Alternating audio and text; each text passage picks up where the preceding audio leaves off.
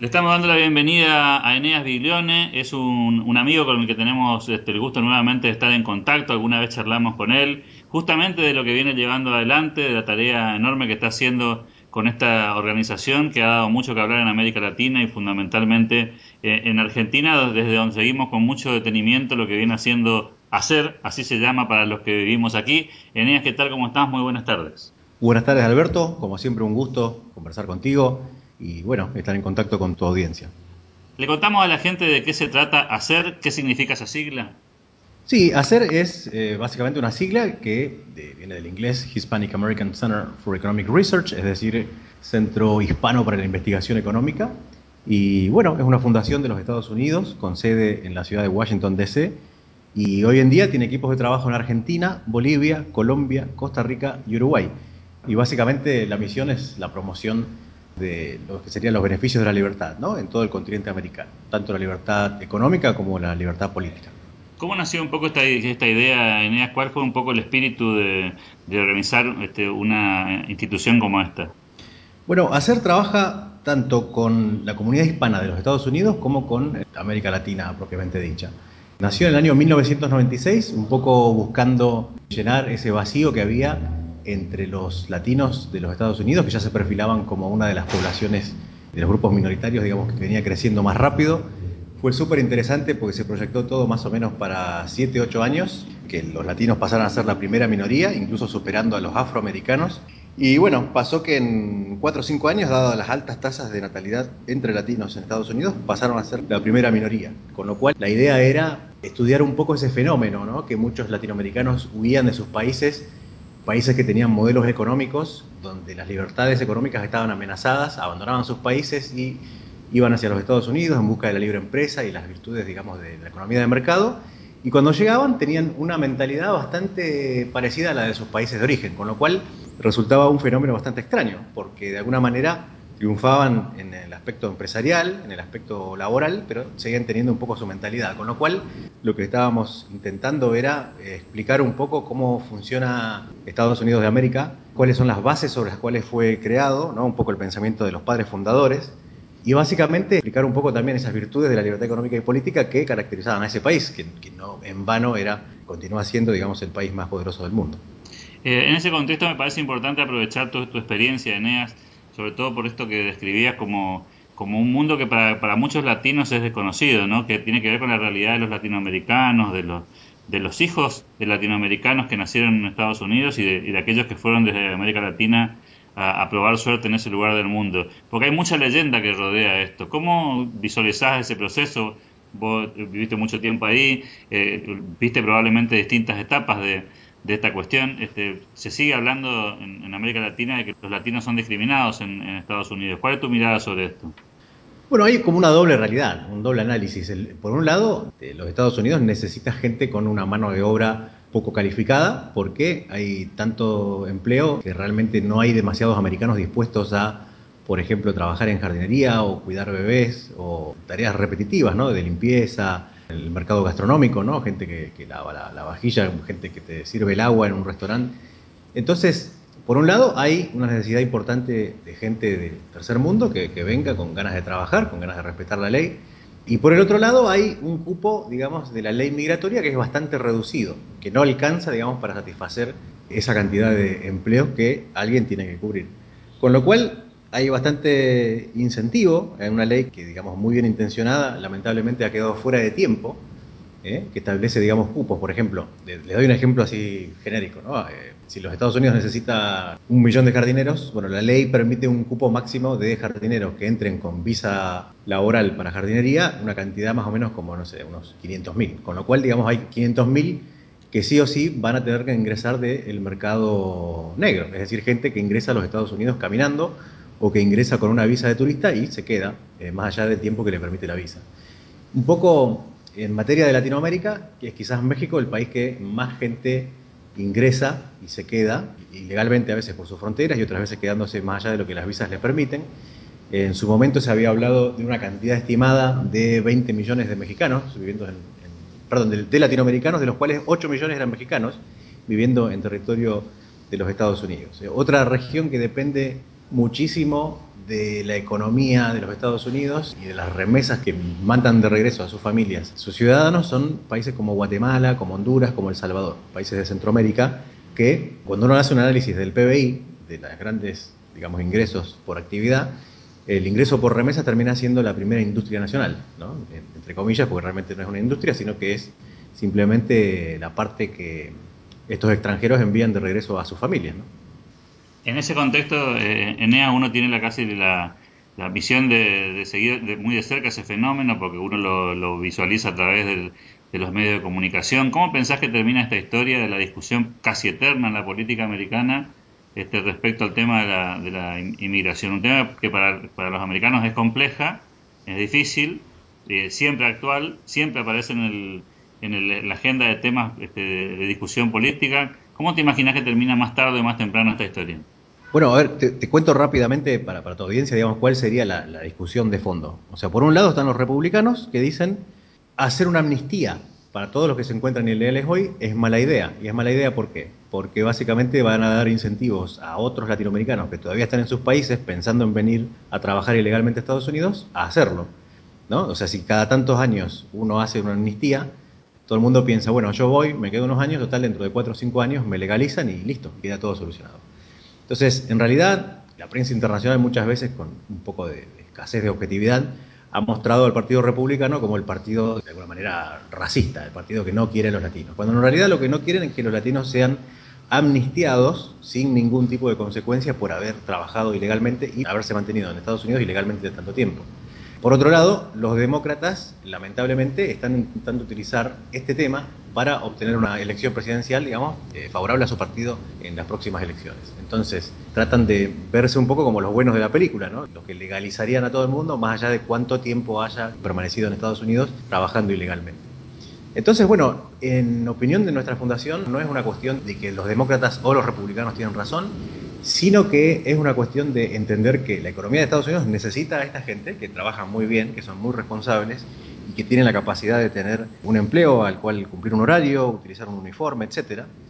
Y al mismo tiempo, bueno, intentar ver cómo se puede alcanzar una solución, no digo intermedia, pero una solución bastante razonable, o sea, que trate al, tanto al, latinoamericano, que obviamente es un ser humano y, porque, y que tiene derechos, se lo trate de una manera digna, y al mismo tiempo que satisfaga la necesidad del mercado laboral norteamericano. En ese aspecto tenemos una, propuesta que dio la Fundación Cribble de, los Estados Unidos, de, Denver, Colorado. Ellos básicamente lo que proponen es separar los dos temas. O sea que por un lado legalizar no tenga nada que ver con básicamente que los inmigrantes accedan a la capacidad de tener una residencia y eventualmente una ciudadanía, y sin embargo que no haya cupos a las visas de trabajo, sino que obviamente la cantidad que ingrese para trabajar depende directamente de la demanda que haya existente en términos reales en Estados Unidos. Yo conversaba un poco con la señora Cribble, que es la presidenta de esta fundación. Ella tiene un criadero de caballos de raza y básicamente me decía que estaba enfrentada a un dilema en, Denver porque era o básicamente dejaba que sus caballos nadie los criara, nadie los alimentara, nadie los preparara, o no le quedaba otra opción que contratar a gente ilegalmente. Con lo cual el gobierno de los Estados Unidos la estaba poniendo contra la espada y la pared, ¿no? porque le estaba haciendo tomar una decisión que ella no quería tomar, porque ella es una persona muy respetuosa de las leyes vigentes. Entonces, lo que ella propone es que si ella tiene puestos de trabajo para 100 personas, que básicamente inmigraciones en Estados Unidos permita la emisión de esas visas para esas 100 personas. Ahora, ese sistema sería totalmente legal, la gente podría ir mientras tenga ese puesto de trabajo con un sueldo claramente establecido y al mismo tiempo eso estaría totalmente separado de la capacidad de ese trabajador de acceder a la residencia o la ciudadanía. Creo que es una, una postura muy razonable, muy compatible con las normas de la economía de mercado, que también le han hecho a los Estados Unidos, y al mismo tiempo sale un poco de este debate político, yo creo que el debate está más politizado que nunca. También tengo que, preguntarte tu opinión porque, bueno, se, se acerca este, ya la, la, vuelta, la curva del segundo mandato de Obama en, Estados Unidos, este, la, tradición que parece marcar la política americana de los últimos tiempos, que muestra esta repetición de, de mandatos, ya ha pasado con varios presidentes en los últimos tiempos. ¿Cómo te imaginas que sigue esta historia de cara al futuro, pensando, pensando en el 2016 eh, en Estados Unidos? ¿Te imaginas este, a los demócratas intentando sostener el poder con, un candidato claro como puede ser Hillary Clinton o pensás que va a ser más compleja la historia de la, de la renovación en Estados Unidos? Sí, hoy en día, digamos, luego de las elecciones parlamentarias está, quedó clarísimo que hay un, total descontento con, con lo que se llama el legado de, de Barack Obama de la Casa Blanca, lamentablemente tanto en materia de política doméstica, es decir, de Estados Unidos para adentro, como en materia de política internacional, es decir, de Estados Unidos en relación al resto del mundo, creo que ha dejado muchísimo que desear. El gran logro, entre comillas, digamos, de Obama fue la reforma del, sistema de salud, el famoso Obamacare, que lamentablemente tuvo un montón de falencias, la sigue teniendo, que de alguna manera se intentó confundir al público sobre si era obligatorio pasar de un sistema de salud privada a un sistema de salud pública, o si no era obligatorio, pues tenían la opción de tomar la decisión libremente, que tuvo muchísimas falencias en materia tecnológica. Cuando la gente intentó anotarse en el sistema, realmente no se pudo anotar en muchísimos casos. Y que hoy en día, bueno, han intentado corregirlo un poco, maquillarlo un poco, pero lamentablemente está clarísimo que ha sido un fracaso. Ese fue el famoso gran legado de, de Obama para los Estados Unidos hacia adentro. Ahora, la economía está un poco más estable, sin embargo, se habla que la, oficina encargada de estadísticas y, demás cambió un poco la forma de evaluar la economía, con lo cual, este, si bien no, no termina siendo un escándalo como el, caso del INDEC en Argentina, que cambia directamente las cifras de manera extrema, sin embargo sí se cambió la forma de medir un poco el desempleo, se cambió un poco la forma de, medir el crecimiento de, la economía, con lo cual este, que bueno, se dice que ha sido muy muy positivo para la administración Obama, en el sentido de que lo apoyaría si bien no se diera un, crecimiento tan importante. Más allá de eso, hay preocupación un poco sobre el tema de, la moneda, que bueno, que en 2015 los analistas internacionales dicen que no va a tener ningún problema, principalmente porque el euro va a estar muchísimo peor que el dólar americano, con lo cual de alguna manera el mundo, digamos, le va a sonreír a, la divisa norteamericana.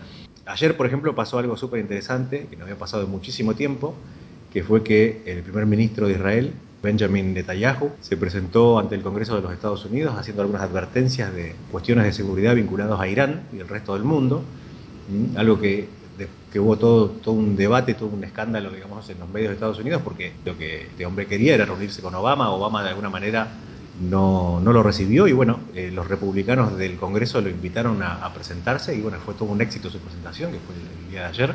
Y bueno, hay algunas preocupaciones también en materia de, defensa y seguridad internacional. Obama ha mostrado una, política de appeasement, es decir, una política de conversar, de mostrarse con muy buena onda hacia países como Irán, por ejemplo, y por eso fue que lo visitó el primer ministro de Israel, hacia países como Cuba. Y bueno, y por detrás están pasando muchas cosas que son preocupantes, ¿no? Mientras Obama dice querer hablar con Raúl Castro, para acercar a sus países. Digamos, acaba de aparecer un cargamento de armas de largo alcance en Colombia en un barco de bandera china y con destino a Cuba. Y al mismo tiempo, digamos, este, bueno, Netanyahu ayer básicamente denunció lo que sería la multiplicación de las instalaciones de producción de armas atómicas en Irán, lo que serían las famosas máquinas centrifugadoras de, uranio, que es este mineral del que sostiene la energía atómica. Con lo cual se lo está viendo desde muchos países y cada vez más gente entiende que la política de Obama es muy blanda, que lamentablemente, quizás con buena fe o, no, digamos, ¿no? Eso, eso bueno, cada uno sabrá en su análisis eh, que ha sido demasiado blando y que, bueno, las cosas se le están yendo un poco de las manos.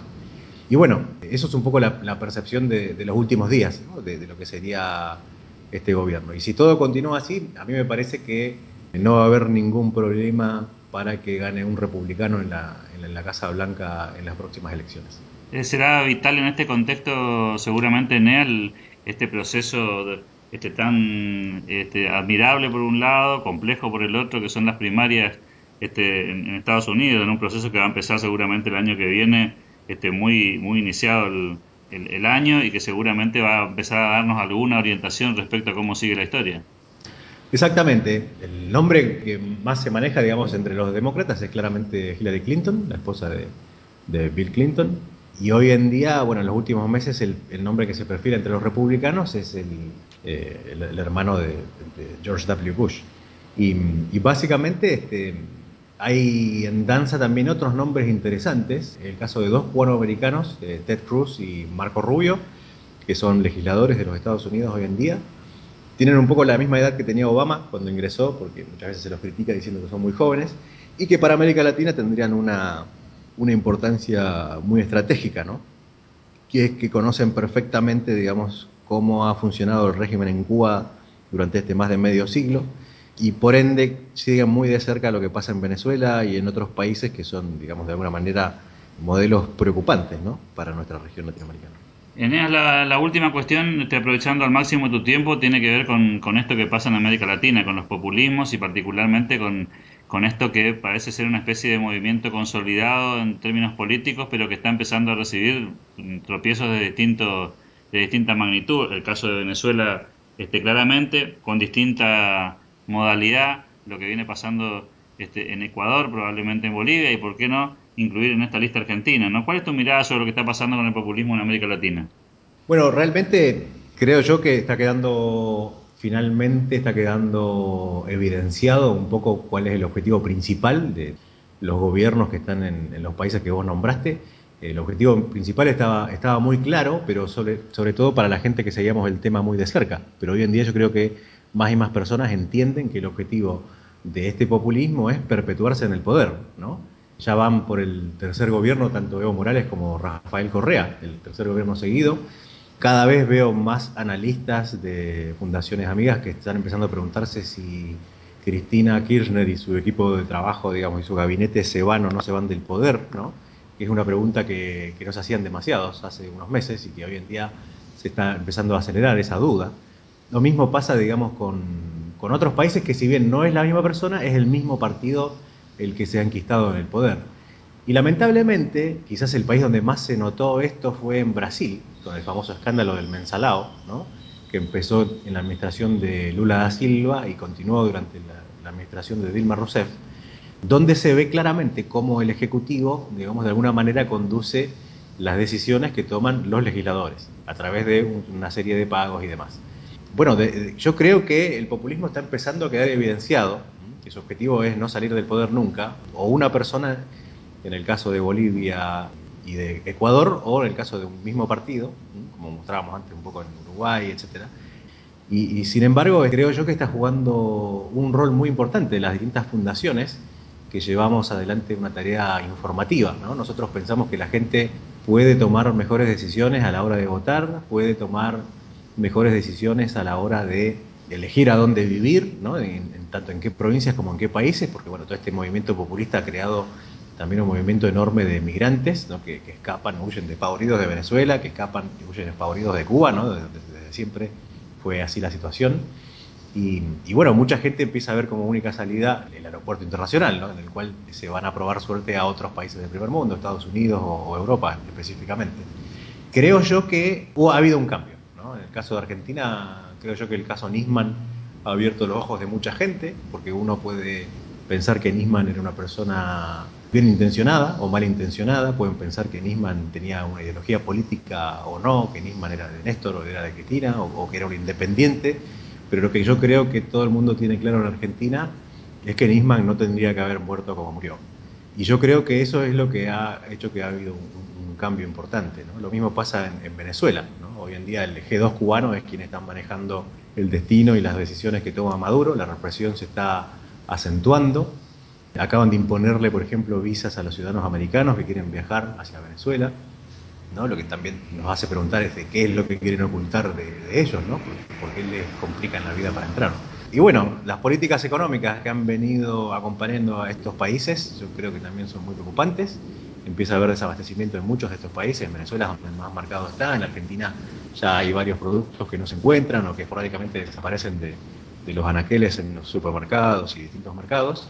Y bueno, también ha habido una política responsable en materia de cambio. No es fácil o hay trabas importantes para acceder a divisas extranjeras hay complicación para viajar al exterior, los pasajes se pueden pagar con un impuesto alto o directamente únicamente si se pagan en dólares cuando nadie puede conseguir dólares, como el caso de Venezuela, etcétera. Con lo cual, digamos, el panorama de la región es dramático, va a pasar un tiempo bastante considerable antes que las cosas mejoren, pero somos súper, súper optimistas en cuanto a la percepción de la gente. Creemos que la gente está empezando a entender qué es lo que está pasando, está empezando a entender que no es normal que después de las 8 de la noche, 9 de la noche, uno tenga que caminar por las principales ciudades de América Latina mirando por encima del hombro a ver quién a uno lo sigue y quién no, porque el gobierno, pese a los altos impuestos que pagamos, digamos, no nos procura seguridad y, y porque los principales medios de prensa se ven amordazados. Y ahora, esto es muy importante también, es el último temita que te quiero, sobre el que te quiero contar, eh, hay muchísimos analistas que están poniendo las manos, por ejemplo, en el caso de Argentina dicen esperemos que en las próximas elecciones la gente vote de una manera más pensada, más razonable, que, no se dejen llevar por, el impulso, la emoción. Y hay algo que nos tiene muy preocupados a todos eh, el ambiente de los think tanks, que es el tema del voto electrónico. El voto electrónico, que es esa capacidad de votar utilizando un padrón biométrico, es decir, a través de un captahuellas que fue creado en Cuba y exportado a Venezuela, es precisamente lo que garantiza el fraude electrónico. ¿sí? Y esto es muy importante de tener en cuenta porque podemos llevar a cabo, digamos, todos los seminarios que queramos, podemos hablar con la gente acerca de las virtudes de la libertad, de la democracia y la república, pero si a la hora de votar el mismo gobierno que está es el que termina siendo el quien cuente los votos, no hay una salida democrática ni razonable, digamos, a una situación como esta, ¿no? Y entonces el voto electrónico les da la capacidad de decir, estamos utilizando el mejor sistema, el último, con la última tecnología, que seguramente va a contar todo de una manera impecable, cuando en realidad no se sabe bien cuál es el algoritmo que modifica el número de votos en favor de quién y, cómo se maneja eso. Con lo cual hay que tener muchísimo cuidado al respecto. Y encima de todo, entre nuestros supuestos aliados y conocidos, tenemos fundaciones que se dedican a proponer fiscales de mesa, proponer ampliar las denuncias en caso de que hubiese algún tipo de irregularidad. Y es súper interesante porque las ha habido en elecciones anteriores y estos grupos no han denunciado absolutamente nada, con lo cual no solamente no denuncian las irregularidades a la hora de votar, sino que al mismo tiempo los estarían terminando de certificar. O sea, hay irregularidades y ellos dicen que no las hubo, con lo cual es como si terminaran siendo claramente cómplices de los gobiernos que intentan falsear el voto de la gente. Eh, Nia la última, preguntarte, bueno, cuáles son un poco los próximos pasos que, va a llevar adelante tu, organización, eh, en qué anda a hacer, un poco para que la gente sepa este, cuál es el, rumbo que está tomando la institución que, que presidís. Bueno, la verdad es que este año es un año súper interesante. Ingresamos el año pasado a dos grupos, eh, un grupo joven que se llama Jóvenes Argentinos Liberales y otro, una red por la libertad sería uno el grupo de los más jóvenes y el otro el grupo de los más grandes de distintas fundaciones, en el, caso de Argentina, ¿no? de Hacer Argentina, donde tenemos un equipo de trabajo bien desarrollado. Tenemos mucho entusiasmo al respecto, creo que trabajando de manera asociada, creo que podemos llegar mucho más lejos con el mensaje. Muchos de los grupos se dedican a, lo que sería la parte de noticias y, tratar de que la gente vote de manera informada. Nosotros tenemos en ese aspecto dos páginas, una en inglés sobre noticias exclusivamente de los Estados Unidos, de políticas públicas, y una en inglés y español que habla sobre América Latina y el mundo, que la verdad que nos está yendo muy muy bien con eso, superando 1.500.000 hits mensuales. Realmente para nosotros es muy importante lo que sería la multiplicación estos links a nuestros videos, audios y noticias y, hay columnas de opinión eh, a través de las redes sociales. También, digamos, vamos a seguir un poco con el tema de los distintos eventos académicos en los que enseñamos beneficio de la libertad, como por ejemplo el caso del evento de Milton Friedman, que lo hacemos todos los años, el año pasado superamos los ocho países, 15 eventos en ocho países de América Latina para el cumpleaños de Friedman, que se celebra siempre los 31 de julio de cada año. Y bueno, y de alguna manera el gran desafío para nosotros es enfocarnos un poco más en investigación, que creemos que es como autocrítica, ¿no? que en términos generales es lo que a los think tanks les hace más falta. ¿no? Por ejemplo, el caso del padrón biométrico, que es un tema que si uno lo investiga, eh, aparecen inconsistencias en todos y cada uno de los países donde se aplicó. ¿no? quizás el, caso más claro es el de, el de Colombia, que en la primera vuelta no se utilizó y ganó el candidato que se oponía a Juan Manuel Santos, y en la segunda, en la segunda vuelta se utilizó y ganó Santos cómodamente. Con lo cual este, muchas personas se preguntan ¿no? qué influencia tuvo este sistema de voto electrónico ¿no? basado en un padrón biométrico. Creemos que temas así son temas a los que vale muchísimo la pena investigar. Juntar fondos para investigación, en el caso de una ONG, es, creo que eso es el, el principal desafío porque para todo lo demás más o menos se consigue, ¿no? Para lo que sería difusión en medios, para lo que sería personas que participan en los distintos medios del mundo invitadas. Y bueno, y en ese aspecto creo yo que, va a ser el desafío más grande para este 2015 y esperamos, digamos, lograr satisfacer a nuestros seguidores con ese tema.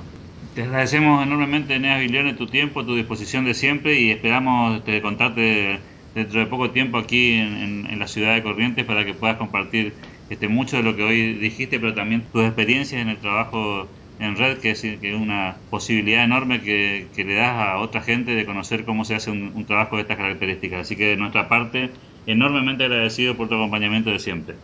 No, el, agradecimiento es mío y bueno, para mí va a ser un gusto enorme estar en, Corrientes en breve y bueno, que nos podamos conocer con, tu, con el resto de tu equipo de trabajo, ¿no? que realmente hacen un, un trabajo muy, muy destacado a quienes les mando un abrazo y un saludo por este primer aniversario oficial que tuvieron hace poco.